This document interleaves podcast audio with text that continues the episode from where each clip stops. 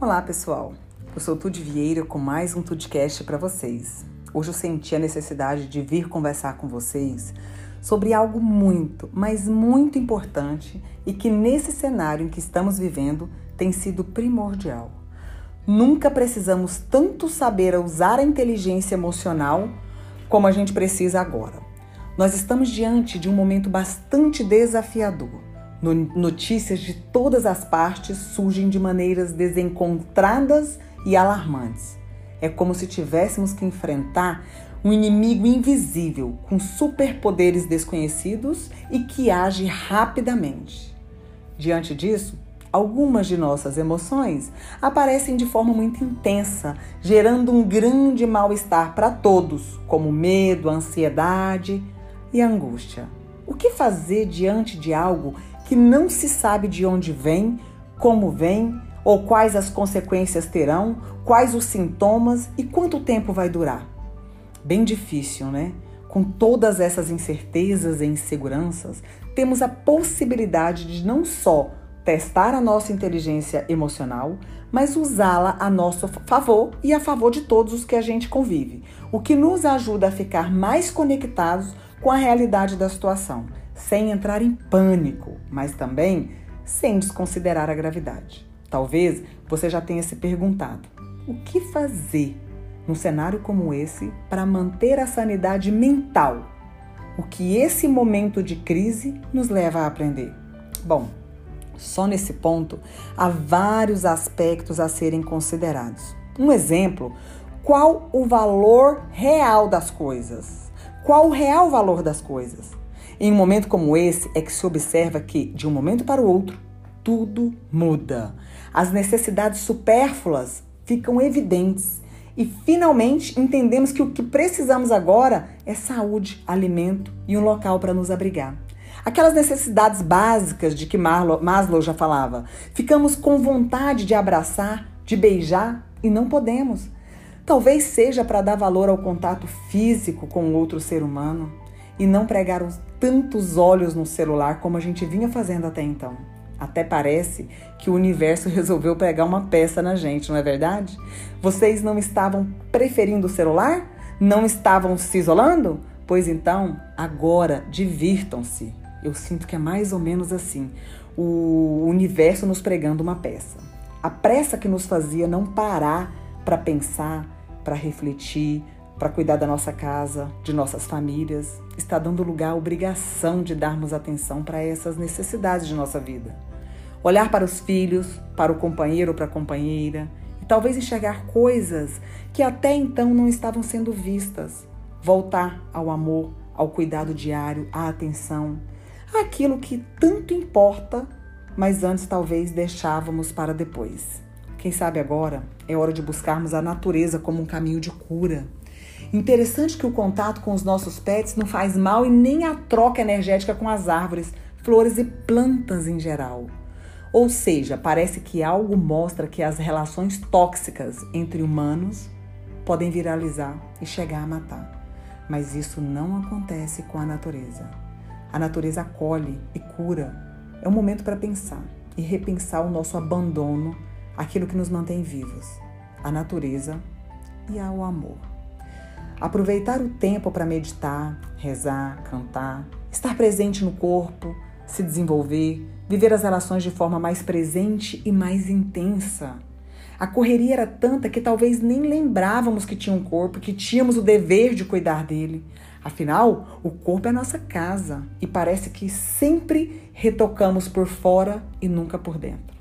Não temos tempo para meditar, para rezar, para cantar, para comer, para dormir para demonstrar nosso amor pelas pessoas que a gente ama, que a gente convive, evoluir e muito menos reconhecer a emoção que estamos sentindo e aprendermos a levar razão a ela. Será que é medo que a gente sente? É angústia? É ansiedade? O que é possível fazer nesse momento? Leve razão para essas emoções. Por mais presos que nos sentimos por estarmos em casa agora, mais do que nunca é hora de agir é hora de fazer o que sempre deixamos para depois, por sempre colocarmos nossas historinhas para justificar o adiamento, a procrastinação. É hora de ir além, fazer mais do que devemos fazer para evitar o contágio. É hora de desenvolver a nossa inteligência emocional para o agora e para o amanhã. É hora de usar o tempo a nosso favor, usar a nossa mente para produzir, aprender e desenvolver-se. Ficar preso ao problema não fará com que se resolva mais rápido. Esse vírus, assim como as situações desafiadoras em geral, tem seu tempo de maturação, tem seu ciclo. E como todo ciclo, ele tem início, meio e fim. Agora, gente, não adianta querer pular, pular etapas desse caminho, não adianta.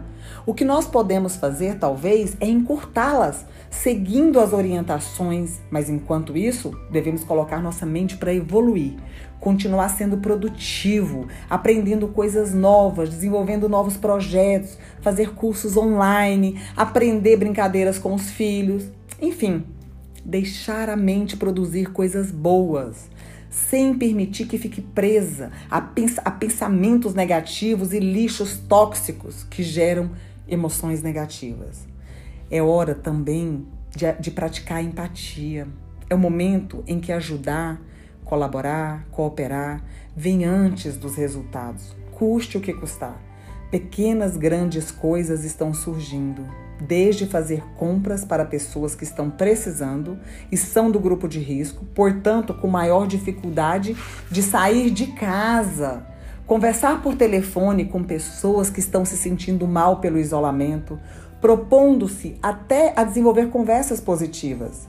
Ficar com as crianças de quem está com algum tipo de situação impeditiva, mas especialmente abrir-se para colaborar no que for preciso. Talvez ainda exista uma outra lição importante. Na medida que eu cuido dos outros, eu cuido de mim.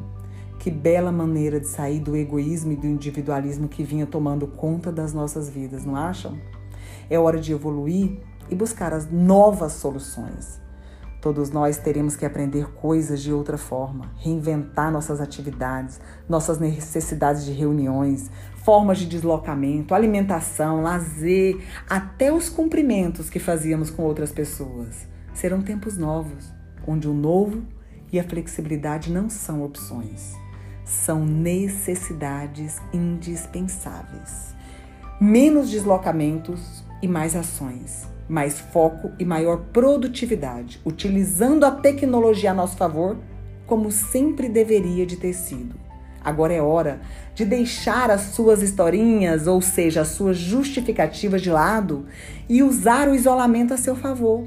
Ou numa outra crise, talvez você não consiga se erguer, se ficar para trás. Não consiga. Pense nisso. É hora de resgatarmos a esperança e entender que, assim como tudo na vida, esse momento difícil também vai passar. Não se sabe exatamente quando mas a gente sabe que vai passar. E essa certeza cria um certo alento, uma paz e um olhar para a grande sabedoria da natureza, que tudo tem um ciclo. O mais importante é chegar ao fim de tudo isso e se perguntar: valeu a pena? Aproveitamos cada minuto dessa desafiadora fase para ser alguém melhor? Aprendi a dar valor ao que realmente importa? Melhorei a minha relação com as pessoas. Busquei me desenvolver para obter melhores resultados na minha vida profissional. E ao final dessa reflexão, eu te convido a se perguntar novamente: o que eu aprendi com essa experiência? O que muda a partir de agora? E uma coisa é fato: se você não aprender a lição que a vida está tentando te, te ensinar, de nada vai adiantar essa fase difícil. Mas a boa notícia é que tudo só depende de você. Você é o piloto da sua vida. E após isso tudo, você estará pronto para assumir o controle da sua vida e viver uma vida extraordinária. Fique bem e evolua e que Deus nos abençoe. Grande beijo para todos vocês.